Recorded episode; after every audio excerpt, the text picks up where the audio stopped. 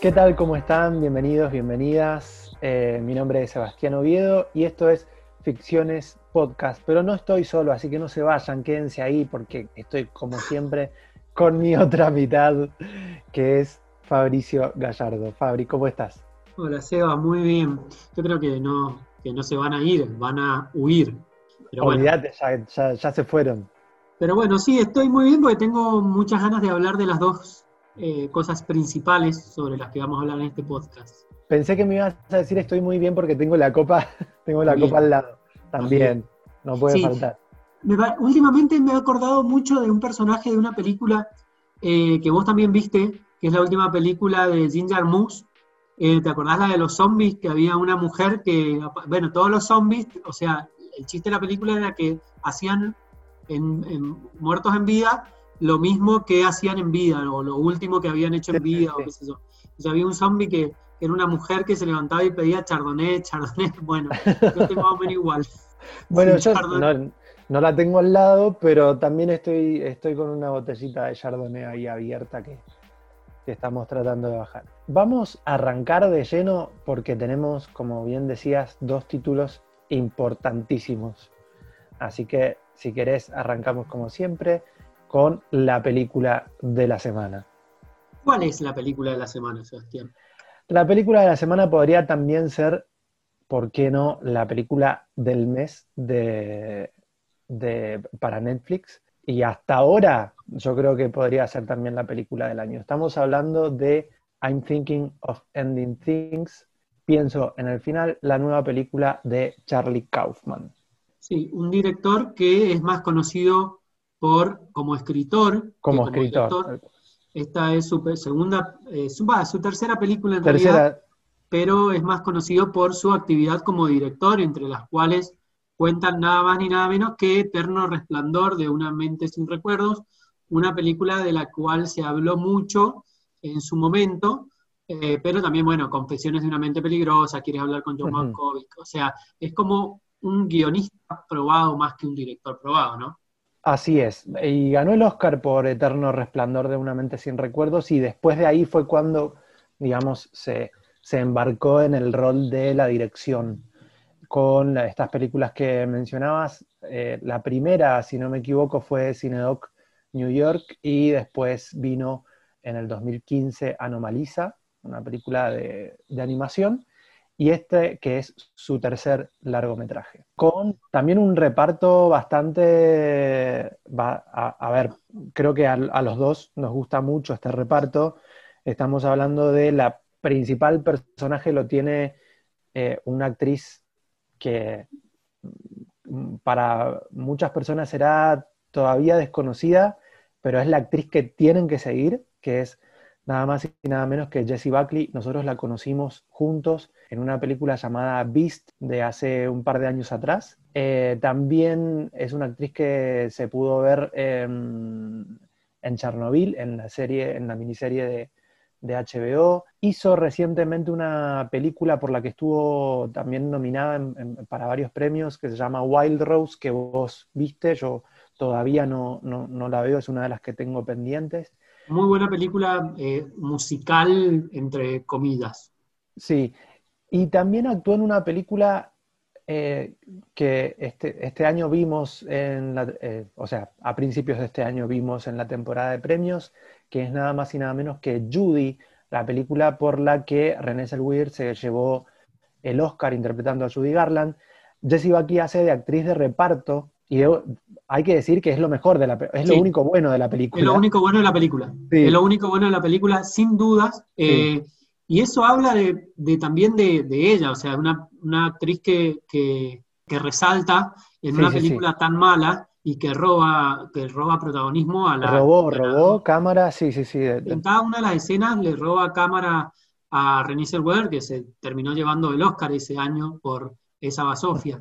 Yo eh, agregarte solamente a lo que dijiste, más que nada remarcarte que vean Beats, esta eh, película inglesa que eh, no se estrenó en ningún lado, no está en ninguna plataforma, por lo menos no estaba hasta hace un tiempo, y sin embargo yo cuando la vi la coloqué sin lugar a dudas entre las 10 mejores del año, porque es una película de esas que no se olvidan.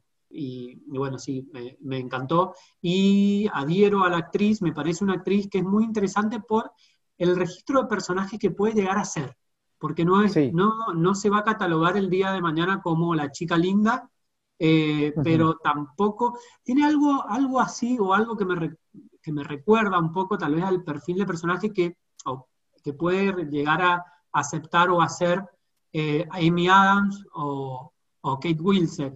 Sí, sí, eh, sí. Esas actrices que... Totalmente, no, la, no, no, las había relacionado, pero sí, ahora que lo decís, tienen esa, sí, totalmente, ese perfil actoral, sí. Pero bueno, como vos decías, en la película no está solamente ella.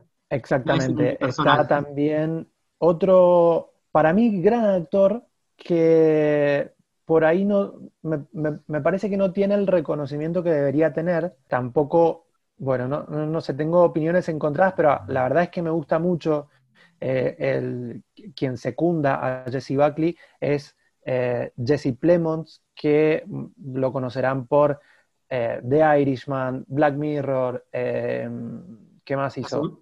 La segunda temporada de Fargo. Fargo, Breaking Bad, Vice, ¿dónde más actuó?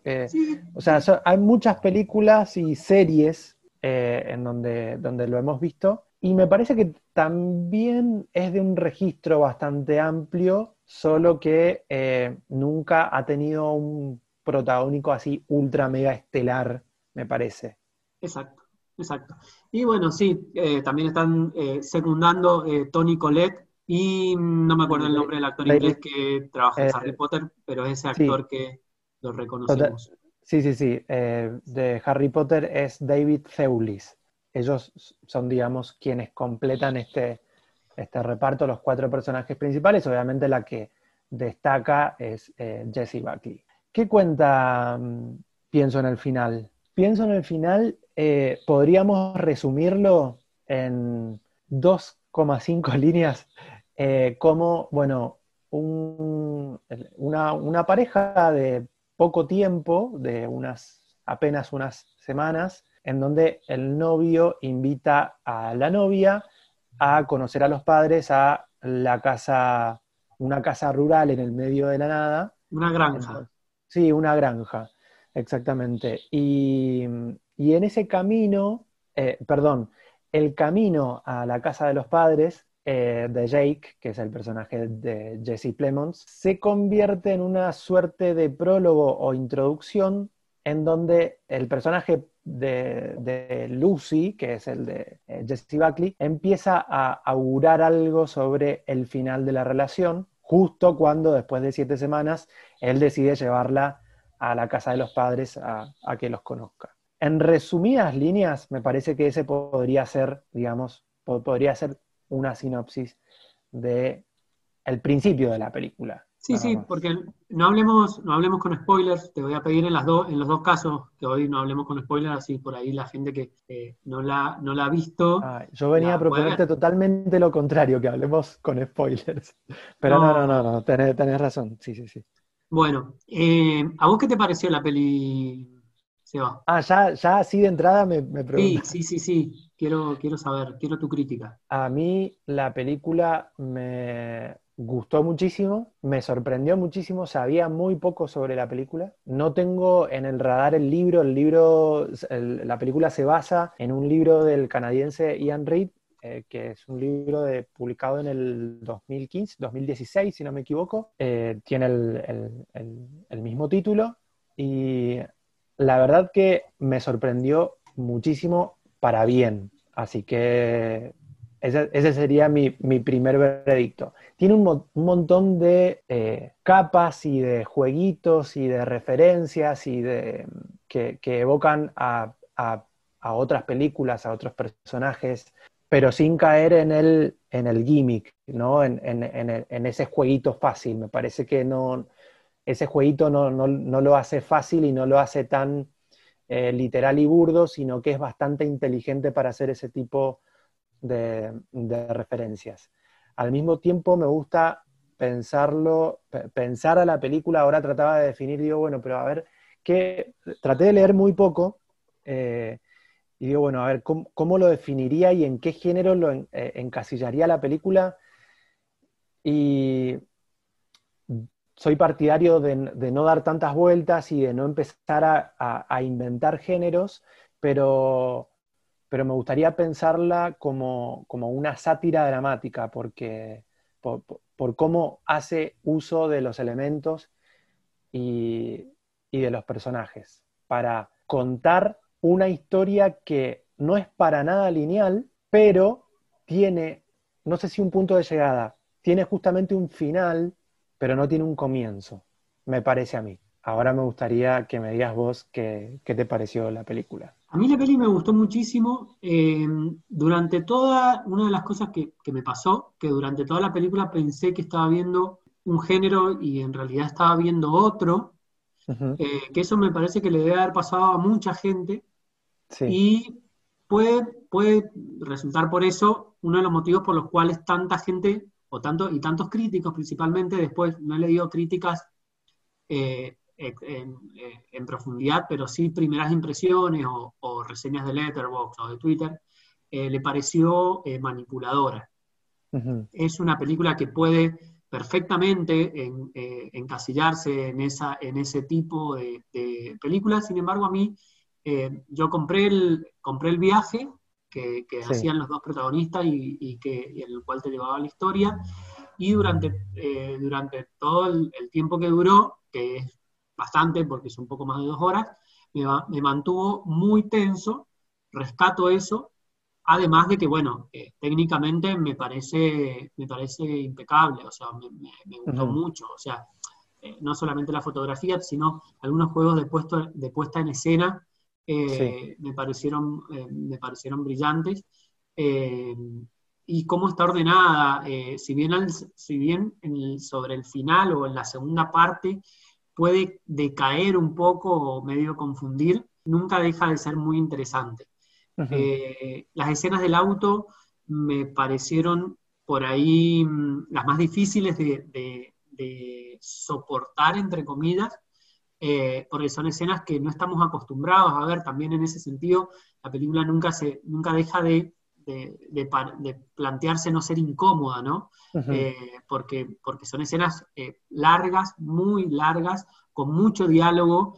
la gente que no le gusta leer en el cine, por ahí en esta película la va a pasar la va a pasar mal. La va a pasar mal, sí. La va a pasar mal porque, porque son dos personas hablando y tienen muchísimas referencias y cositas así que a mí me gustaron y me hicieron entrar. Eh, sobre el final me dejó pensando, eh, que esto es algo por lo cual por ahí eh, lo, que, lo que le recriminan, que es una película que se, se, plantea manipuladora en, en ese sentido. y para nada de, o sea, uno cuando iba a entrar al género, o pensaba que iba a entrar en el género, eh, por ahí escapa del género y va más a la, no sé, hasta la literatura, no sé.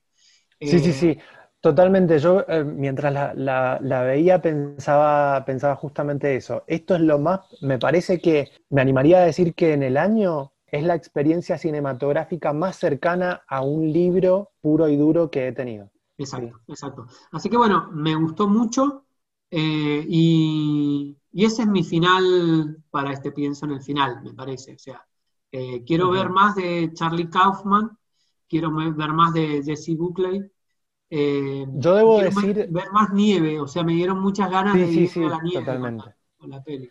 Debo decir que yo no vi ni Cinedoc New York ni Anomaliza, pero he visto las otras películas de, eh, de, Kaufman como, como, como guionista y acá, para, no robar la idea, eh, voy, a, voy, a, citar, eh, leí algo sobre, mm, sobre la peli de Alonso Díaz de la Vega que escribe para Gato Pardo y me menciona algo que es bastante, o sea, me, quedo con esa idea porque me gustó bastante y dice que lo que hace Kaufman en sus películas como, como director es totalmente distinto a lo que hacían otros directores con sus obras como guionista.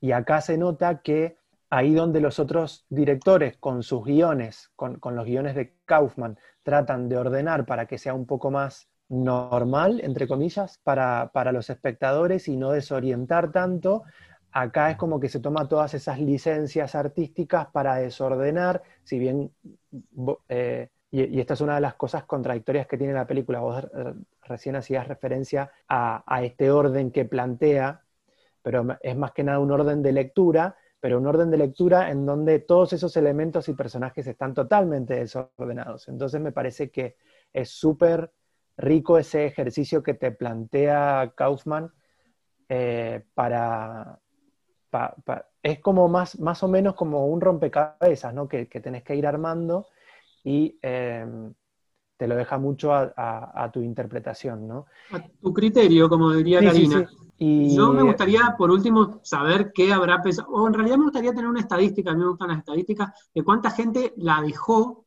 cuánto de usuario de Netflix acostumbrado a ver Altamar o cosas así, dejó esta película por la mitad. No sé, porque me parece también es esa película, ¿no? No, no, vamos... No? No? quiero meterme en, la discusión política a la que siempre llegamos de Netflix como el demonio de las cosas. Eh, pero dudo que, veamos cifras de esta película hasta tanto no tener confirmación de que va a llegar a, la temporada de premios, como se está diciendo hasta el momento. Para mí Jesse Buckley es, o sea, debería ser, eh, debería estar en la carrera para, la temporada de premios, eh, pero más que nada por, por ella, y no, no sé si por la película, sino que por ella me, encantaría, y por, obviamente también por la película, porque es muy bueno lo que hace, me gustaría que llegue a la, carrera y que no se desdibuje. Tengamos en cuenta que eh, los Oscars cambiaron, los Oscars como, como, punto de llegada cambiaron su fecha, entonces puede que se desdibuje un poco hasta, hasta esa fecha. Pero mm, un datito no menor que te quería comentar, que no sé si lo viste por ahí, pero eh, quien eh, tiene a cargo la fotografía de la película es Lucas Sal, que es nada más y nada menos la misma persona que hizo la fotografía de Ida y de Cold War, ambas películas ah. polacas dirigidas por Paweł Pawlikowski. No, no sabía, no sabía. Sí, sí, sí. Así que. Entiende mucho ahora, muchas cosas. Claro, ahí, ahí te cierran un montón de cosas. De hecho, mantiene algo de la relación de aspecto que nunca me acuerdo bien si se dice así, pero es una relación de aspecto tipo 4-3, o sea, no es tan widescreen, tan ancha la, la, imagen en esta película, y tiene también como un sentido, o sea, eh, incluso en esas cosas me parece que es me, hiper mega prolija la película, o sea, de, de, incluso jugar con eh, y, y, ser disruptivo a la hora de dónde poner la cámara, de dónde poner la línea de horizonte, y, trata de jugar con esas reglitas tratando de no usarlas, ¿no? Eh, eso me pareció como también súper, súper inteligente. Y además eh, eh, entendemos por qué filmó también La Nieve, ¿no? O sea, porque... Claro, tal cual. Dos películas que, sí, sí, sí, que tienen, que tienen mucha nieve. Así que bueno, yo no sé si vamos a volver a hablar de esta película, yo creería que sí. Yo no me tengo tanta fe, pero bueno, eh, ¿Pero te gustaría, por ejemplo, que llegue a la temporada de premios o no? Sí, me gustaría, no la veo como mejor película, cosas, o sea, la veo más como guion, la veo más como protagonista, la veo más como fotografía. Me parece que es esa película que puede llegar a robar algunas nominaciones puntuales, no, no, no la mega nominada, excepto que, esperemos que no, eh, la temporada de premios no tenga muchos más títulos pero yo mm. creo que no va a ser una, película en la que se hable mucho en la temporada. Bueno, yo, yo, yo quiero y espero que sí. ah, lo que te gustó. Sí, no, no, no, a mí me gustó muchísimo la película, sí. Sí, sí, sí, sí. Es una película muy Seba, muy... Sí, podría, sí, sí, sí, podría decirse, sí. Sí, totalmente. ¿Pasamos a las series o algo más? Pasemos, pasemos a las series. Eh, vamos a hablar de la serie que ya anticipamos en el, en, el, episodio pasado. Claro, que fue la recomendación que yo te di porque, bueno, yo había visto, em, me faltaban ver tres capítulos, una serie de 12 capítulos, una primera temporada. Eh, no sabemos si va a haber una segunda, pero está planteada como una, como una temporada que empieza y termina, como una primera temporada. Una serie que a mí me faltaban solamente tres capítulos y vos todavía no habías empezado. No, ya la, la había empezado, sí. La había empezado, pero me lo dijiste fuera de micrófono, Sebastián, me, mentiste. Yo nunca miento, nunca miento. Sí, me mentiste. Bueno, yo te, recomendándote cosas que vos ya habías empezado a ver. La serie se llama I May Destroy You, es eh, la, ¿cómo se diría en una serie cuando es la ópera prima? Porque es, como la primera película en la que está la creadora, es la showrunner, eh, es su primera serie, pero que ya viene de haber escrito otras cosas, de haber protagonizado otras cosas, es la, la actriz eh, británica con, con descendencia, descendencia no ascendencia, Dios, me está pegando el chardonnay, eh, eh, gana Micaela Coel. Una, es un, a ver, es todo lo que a, priori en, papel quieren los guachos o, quieren los chicos de ficciones, que es una creadora joven, con, que, escribe eh, no dirige en este caso, pero se hace cargo de, ser la showrunner y protagoniza una, historia que es muy propia. Eh, bueno, no sé, se me, se me, sí, perdón. Lo, más inmediato es Isarrae, pero se me, me acuerdo de Lina Dunham o, de, muchos casos en que ya hemos visto estas cosas. Sí. Perdón, Seba, te interrumpí. No, sí, te quería corregir solo un datito que sí dirige, y dirige varios Ah, dirige, yo no sabía que había Dirige, dirige nueve de los doce eh, episodios. Ah, mal, viste que no hice las tareas, o sea, vine con, con toda la... Pero co-dirige con el co-creador que es eh, Sam Miller de la serie. Bien. Bueno, ¿y qué cuenta I May Destroy You, Seba?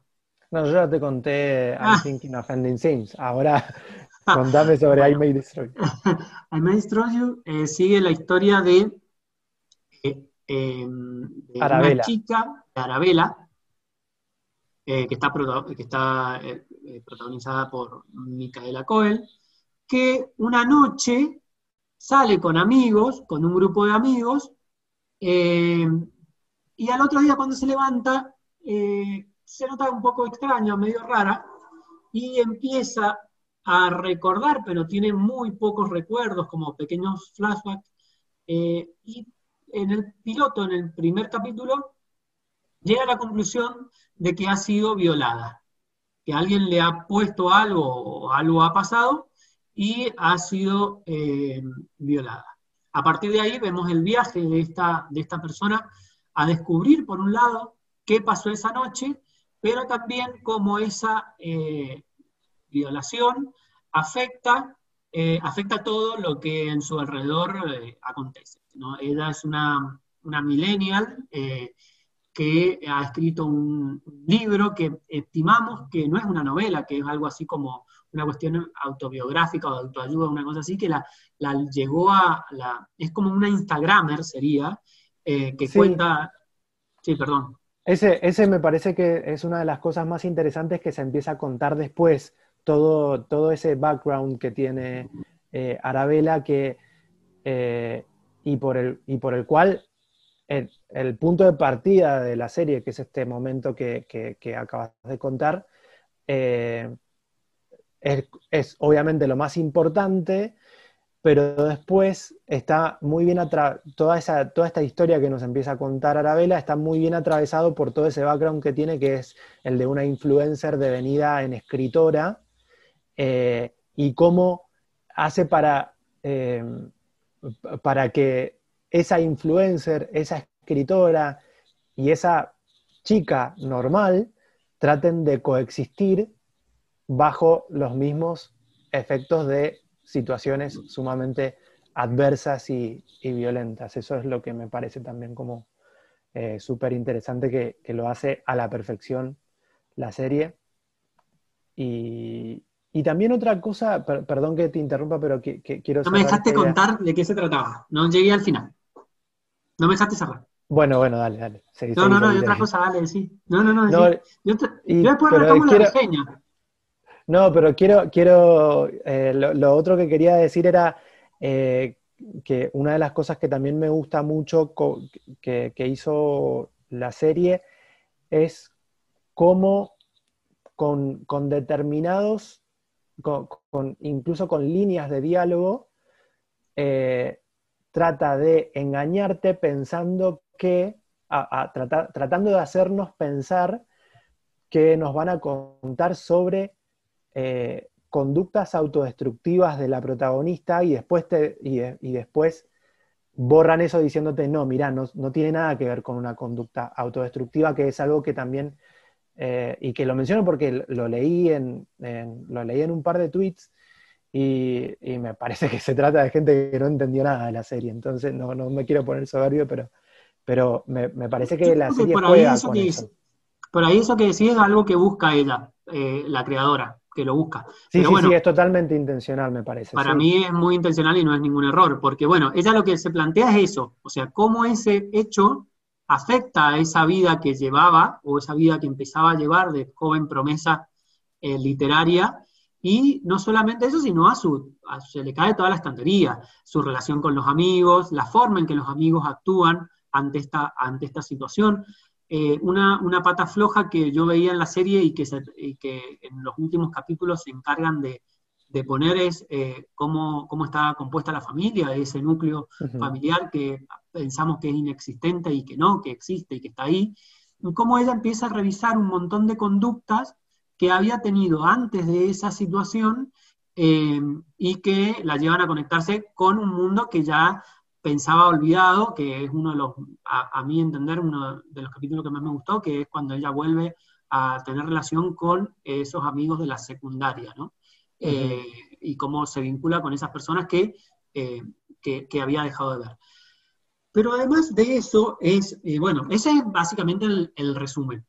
Lo bueno de las... Hay muchas cosas que tiene buenas, pero una de las cosas buenas que tiene, no sé si en la reseña querés agregar algo más o se me ha... No, no, no, nada más. No, no. Es como, em, a mí, a mí me pareció un, de, a ver, un decálogo, una, un, como, no sé, no sé cómo, cómo llamarlo, de, eh, de, las, de las violaciones o abusos que podemos tener eh, cualquier persona, pero principalmente las mujeres, y pone en palabras, pone en imágenes, pone en letras, eh, por escrito un montón de, situaciones que, nosotros pensamos que no son abusos y son abusos. No, porque el, piloto arranca, el piloto arranca con una violación no mostrada o, intuida, pero después vamos viendo tanto ella como sus dos amigos, sus dos mejores amigos, que es eh, el personaje de Terry, que es la chica, y el personaje de de Cuane. cómo se pronuncia. Cuane, Cuane, digámosle Cuane, que me, gusta más ese. Cuane, que es su amigo gay, sufren distintas, distintas clases de abusos.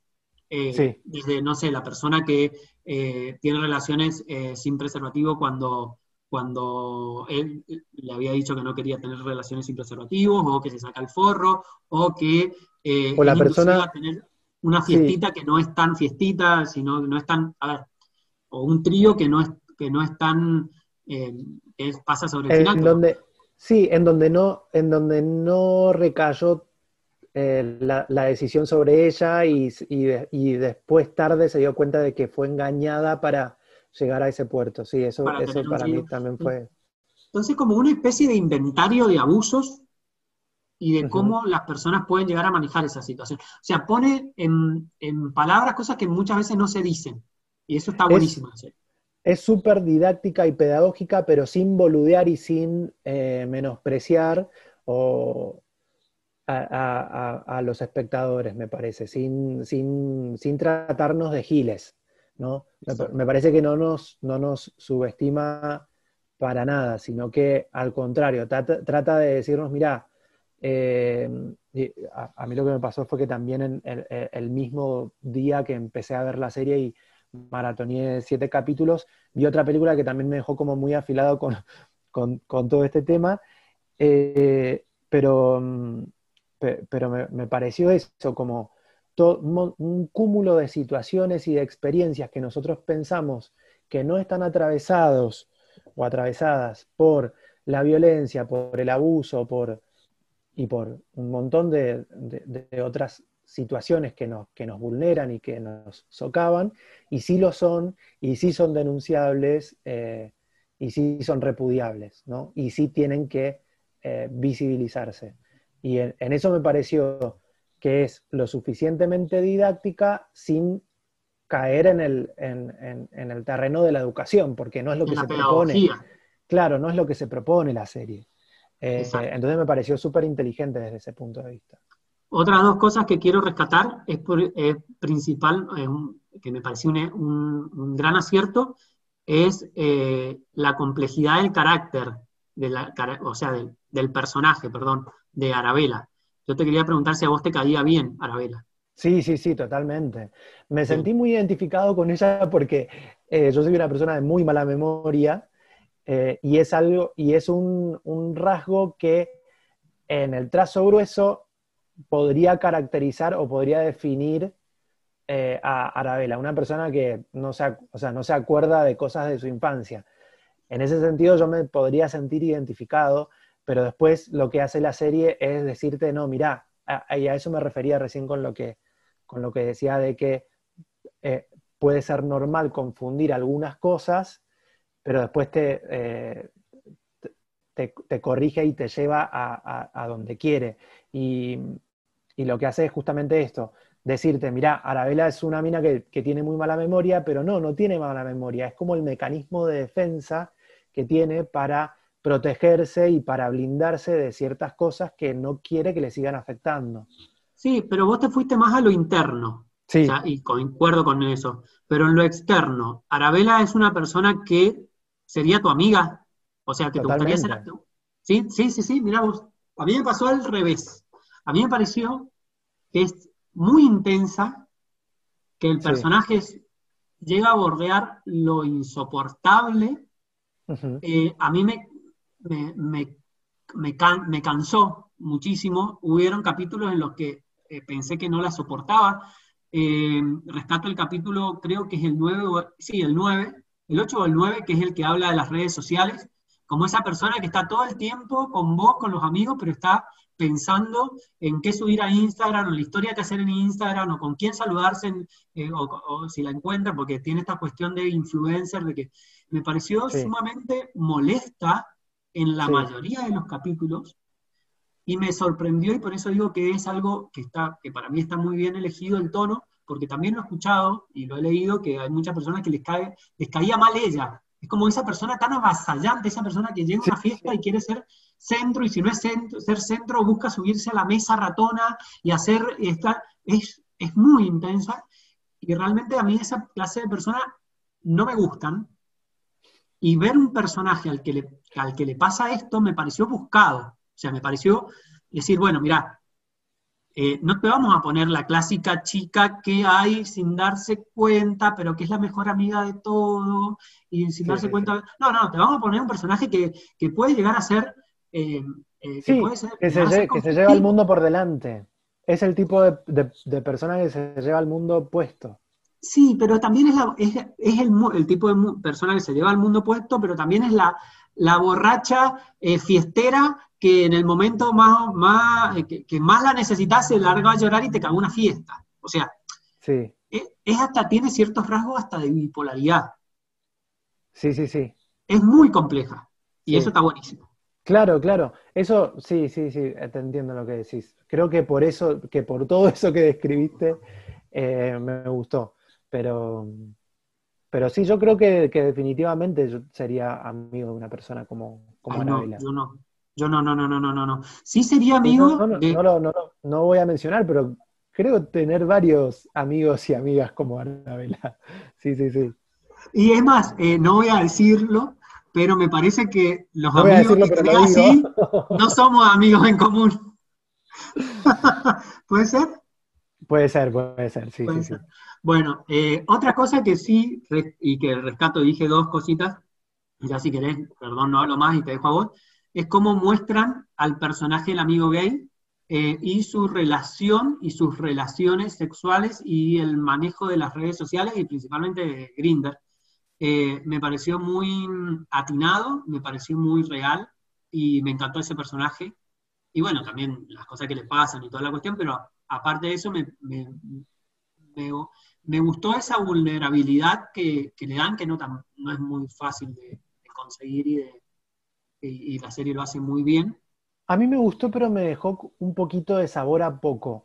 ¿Sabes qué me gustaría? Me gustaría ver eh, más que una segunda temporada, un spin-off de Terry o un spin-off de, de Kwane. O un capítulo. ¿Viste esas, esas, series que en la mitad sí, pensé sí, también, también. O miniseries. No, no, no, te digo una serie entera de 12 capítulos, porque esta como que tiene un propósito y, sí, sí, sí. hay una linealidad en todo lo que nos quieren contar eh, y por ahí se, se entiende que sean dos, son muy cortitos igual, pero son dos episodios. Pero yo te compro una miniserie spin-off tipo satélite con el personaje de Kwane y otra con el personaje de Terry. Porque me parece que tienen eh, capas súper interesantes. Muy interesantes, los dos. matices, sí. Sí, y me, y me, acuerdo de una serie que hablé hace poquito que es High Fidelity, eh, que hacen precisamente eso. En un capítulo cortan y hablan solamente de un personaje, está el personaje principal, pero como personaje secundario, y me parece que acá, acá, también, acá también podría ser. También ven el personaje que vive con ella, que tiene dos trazos y están sumamente bien hechos. Está excelente. Ese personaje sí está muy bien hecho. Así que. Porque con nada te dice un montón de cosas. Eh, bueno, vamos a tener que seguir viendo cosas de Micaela Coel. Eh, celebro, celebro que tenga, celebro su voz, celebro su, su, su eh, iba a decir, no me sale la palabra, pero su lo arriesgada que es y lo valiente que es en contar su historia.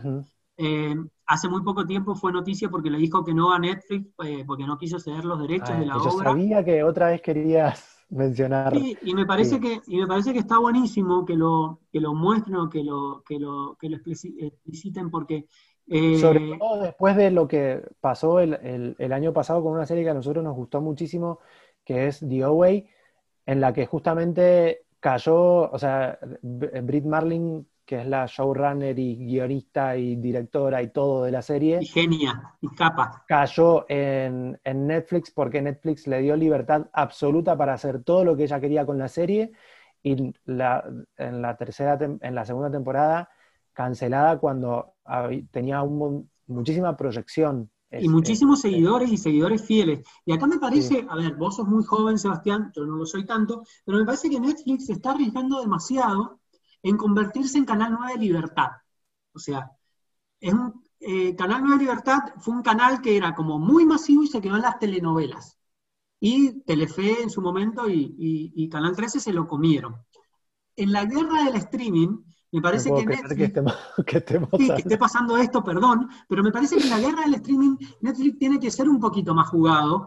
Ya está, es más, que a él que le gusta tanto las carpetitas y el algoritmo, que cree una carpetita que diga, bueno, para determinada clase de gente y poner estos productitos, porque si no se va a quedar con un, con un no sé, eh, con un espectador longevo, eh, no, y no hablo de edad, sino hablo de, de viejo, de, de cabeza vieja, y la señora de la telenovela que antes veía la telenovela de Romay, ahora va a ver la telenovela de Netflix.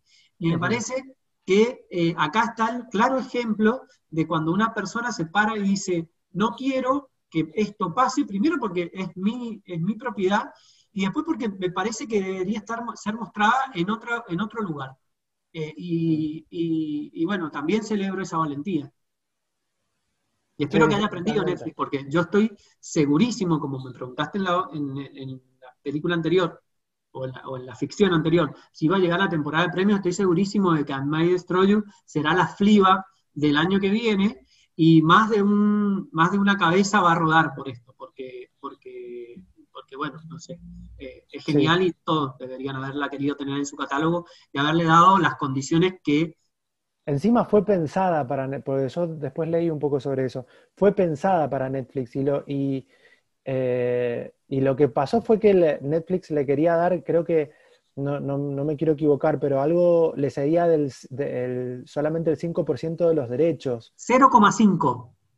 Sí, claro, no, ella eh, pidió algo, eh, o sea, hubo creo que algo de tres momentos de negociación en donde ella se rebajó un montón pero para seguir teniendo los derechos de la serie, al final no sé qué porcentaje de, los derechos tiene teniendo la distribución HBO, pero, pero bueno, la verdad que, que, sí es como hoy el mainstream que, es Netflix, decirle que no sí es valiente y arriesgado y me parece que le salió muy bien. Pero y, inteligente, porque otra cosa que se me está ocurriendo ahora y que, y que y en realidad no sé por qué no lo había pensado, una serie como esta en el catálogo de Netflix se puede llegar a perder. Y creo que HBO o Amazon, pero más que todo HBO, te garantiza esa cuota de visibilidad. O sea, te, dice, mira, esta, esta serie no la van a ver 10 millones de personas un millón de personas, la van a ver 100, pero esas 100 van a hablar, porque te la vamos a pasar una vez a la semana, no va a estar, no va a estar compitiendo junto con la telenovela española, la ficción belga o, o, sea, o el policial danés. Eh, y me parece que eso también habla de, eh, una, de, alguien muy inteligente de, permitir eso, de que no la vean, eh, que no sea tan masiva, pero sí que tenga un gran boca a boca, oreja a oreja o como sea sí. Ojo a ojo. sí, es, de todas maneras coproducción entre HBO y la BBC. Primero se emitió por la, BBC. Y, así que bueno, eh, vayan a ver eh, I May Destroy You, pero yo ahora necesito que me digas qué me voy a ver cuando cortemos mm, la grabación. Mm, mira, eh, tiene que ver un poco con la noticia que no te voy a recomendar un estreno, pero sí te voy a recomendar una película que yo creo haber hablado, pero fuera de micrófono con vos, que tiene algo que ver con una noticia que está circulando en estos días, es una, es una serie que, es una serie, perdón, es una película que está en HBO, que pasó por Sundance, que se llama Light Night, no sé si, eh, o la noche, de noche, en, en, HBO la encontrás con otro nombre. La encontrás y mirá, no hice, hice la tarea y me la olvidé porque el nombre que le han puesto es tan feo. Eh, eh, se llama, ay, esperá, ay, ahora no me voy a acordar, perdón, esto es televisión en vivo. se llama De Noche con Kate o algo así. Eh, es una película que se llama De Noche con Kate, exactamente. ¿Y por qué te digo que está relacionado un poco con una de las noticias de la semana? Porque es una comedia que eh, no, no sé si sabes de qué hablamos o ya, ya hemos hablado de esto, Seba. Eh, no, no hemos hablado de esto. Bien. Ellas mandan, se llaman, bueno, pero no sé. no, De Noche con Kate, en HBO. Y, y, tiene algo que ver con una noticia que, que, ha circulado en estos días, que es la vuelta de Ellen DeGeneres a su, talk, eh, su talk show, no sé cómo, eh, después de las denuncias de, racismo y, de, acoso laboral que ha sufrido.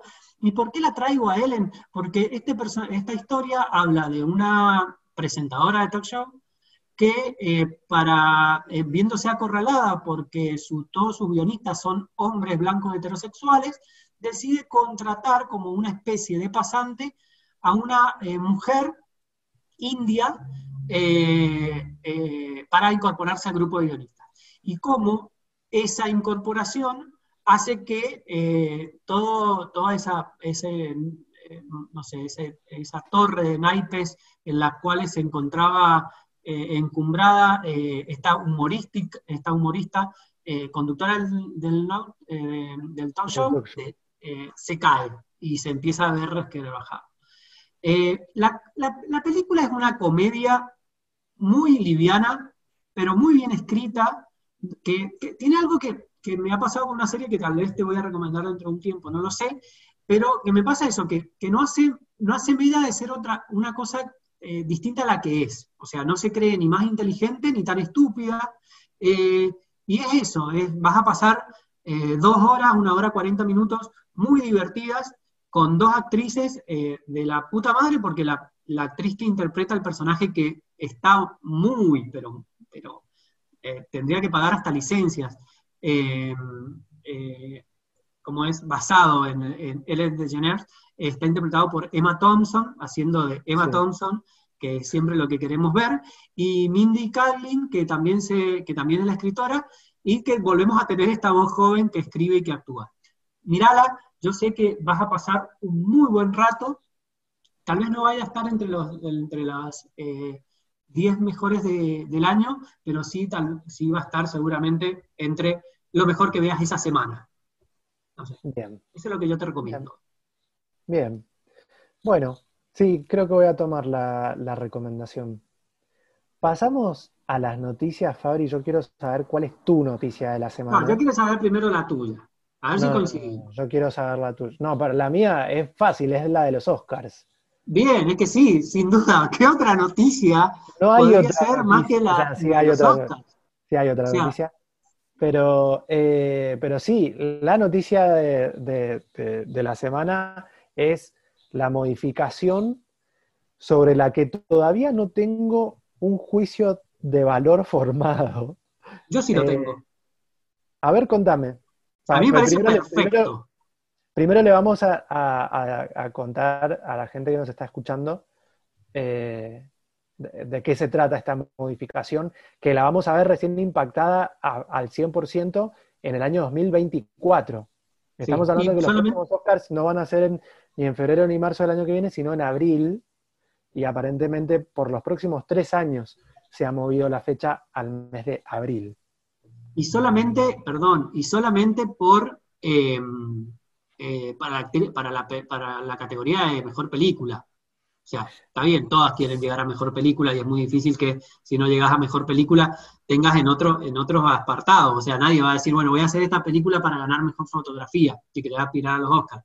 Pero es solamente para esa, esa, me parece que es la, crítica que yo le hago a esta, a esta serie de cuatro estándares que puso la academia para la categoría de mejor película. Me parece que esto debería ser aplicable para forzar, o sea, porque estamos hablando de, una, una, industria que puede trabajar en eso. Porque en los rubros técnicos, eh, si, no seguimos, ¿sabes qué? Como me parece minimizando la labor en los rubros técnicos. Y no me parece, eso es lo que no me parece correcto. Que todo esto recaiga solamente sobre la categoría de mejor película, me parece me, parece peligroso, me parece que es algo que se tiene, que, tiene que haber un efecto de rame, por eso digo que esta es la primera de una gran serie de medidas que debería estar pensando la, academia. Estamos hablando de que son cuatro estándares. Sí, sí, contá, porque al final no contaste qué era. Sí, igual tengo, ¿sabes qué? No sé si vos tenés la, versión en español, yo tengo la versión en inglés de los estándares. Y lo han, eh, ah, pero igual han, sido como muy gráficos sobre una minoría que debe verse representada en un mínimo de porcentaje sobre, eh, eh, bueno, dice mm, lead or, significant supporting actors, o sea, como que tiene que haber un mínimo de porcentaje eh, representado y, mostrado en papeles y en, la película de distintas comunidades y minorías como asiáticos, hispanos, latinos. Eh, mujeres, LGTB. Sí, sí, sí. me parece demasiado amplio, me parece que estas cosas, primero que yo tengo dos críticas que hacer y para después llegar a lo que, a lo que realmente dije al final. Eh, para mí por ahí es lo que te pasa a vos cuando lo querés explicar, es que es un poquito complicado, lo han hecho un poquito complicado. Mientras más simple es mejor. Y al haber al, haberlo hecho, porque son cuatro estándares y cada uno de esos estándares tiene que cumplir con uno de los puntos. Es como, especie, como una especie de checklist. Sí, perdón, al menos eh, me parece igual que esto es para recién para el 2024, para, para que tenga impacto definitivo en el 2024, tienen que cumplir al, menos dos estándares de los cuatro. Claro, pero sí, por eso, ves que es complejo, porque los estándares son, por, un lado, temas y narrativas, por otro lado tenés lo del equipo técnico, por, el equipo del liderazgo, por otro lado tenés hasta el acceso a la industria de oportunidades con becarios, es como un poquito complejo y después, bueno, el desarrollo de las audiencias. Pero son como, a ver, en total tenés que cumplir cuatro y te dan como muchas opciones. Dentro de cada apartado tenés tres o cuatro opciones de cosas que son básicas, o sea, que hay una representación. Uno de los apartados es, por ejemplo, no sé, eh, eh, por ejemplo, que eh, el que quería leer, que, hoy por hoy lo tendría que estar cumpliendo todo el mundo, que al menos 30% de los actores secundarios de menor importancia deben ser mujeres, grupos de etnia racial, LGTB y personas con habilidades diferentes. Yo creo que si esta, este del reparto general, si lo aplicás hasta de Irishman, lo cumple.